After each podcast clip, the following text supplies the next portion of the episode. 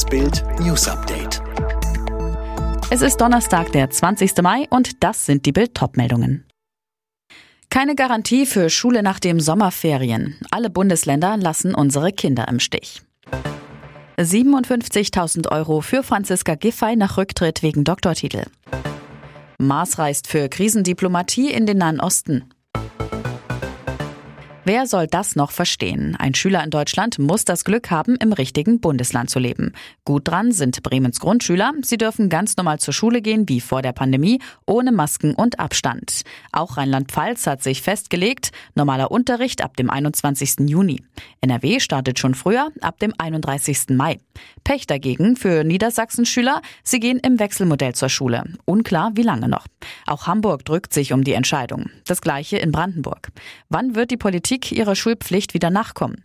Bild hat die Ministerpräsidenten zum Schwur gebeten. Die Antworten fielen oft ernüchternd aus, denn festlegen will sich bis auf Sachsenregent Michael Kretschmer keiner. Er plant die Rückkehr zum Normalbetrieb, egal wie hoch die Inzidenz ist.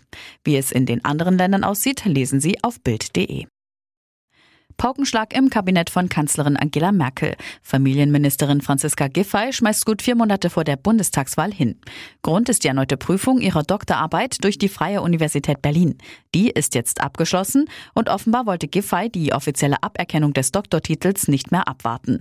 Rücktritt. Brisant, Giffey will dennoch Ende September regierende Bürgermeisterin Berlins werden, tritt als Spitzenkandidatin an. Politikprofessor Jürgen Falter. Der Rücktritt von Frau Giffey ist konsequent. Inkonsequent ist, dass sie weiter regierende Bürgermeisterin von Berlin werden möchte. Als wenn das ein minderes Amt wäre, an das nicht so hohe moralische Anforderungen zu stellen wären. Finanziell hat Giffey zunächst keine Einbußen. Laut Bundesministergesetz stehen ihr bis zu einer möglichen Wahl zur Bürgermeisterin im September knapp 57.500 Euro Übergangsgeld zu. Außenminister Maas setzt im Nahostkonflikt auf eine schnelle Feuerpause. Dafür reist er heute zu Gesprächen nach Israel und in die Palästinensergebiete.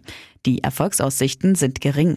Der Nahostkonflikt war letzte Woche eskaliert, nachdem die Hamas angefangen hat, Raketen aus dem Gazastreifen Richtung Israel abzufeuern. Vor dem Oberlandesgericht Frankfurt beginnt heute der Prozess im Fall Franco A. Der Rechtsextremist soll 2017 einen Anschlag geplant haben. Außerdem soll er sich als Flüchtling ausgegeben haben, um den Verdacht auf Asylbewerber in Deutschland zu lenken. Viele Ärzte stoßen angesichts des Ansturms von Impfwilligen mittlerweile an ihre Grenzen. Ärztevertreter rufen jetzt in der Zeitung Welt dazu auf, sich mit Impfanfragen zurückzuhalten. Demnach überlegen auch viele Ärzte, wegen der hohen Zusatzbelastung mit den Corona-Impfungen wieder aufzuhören.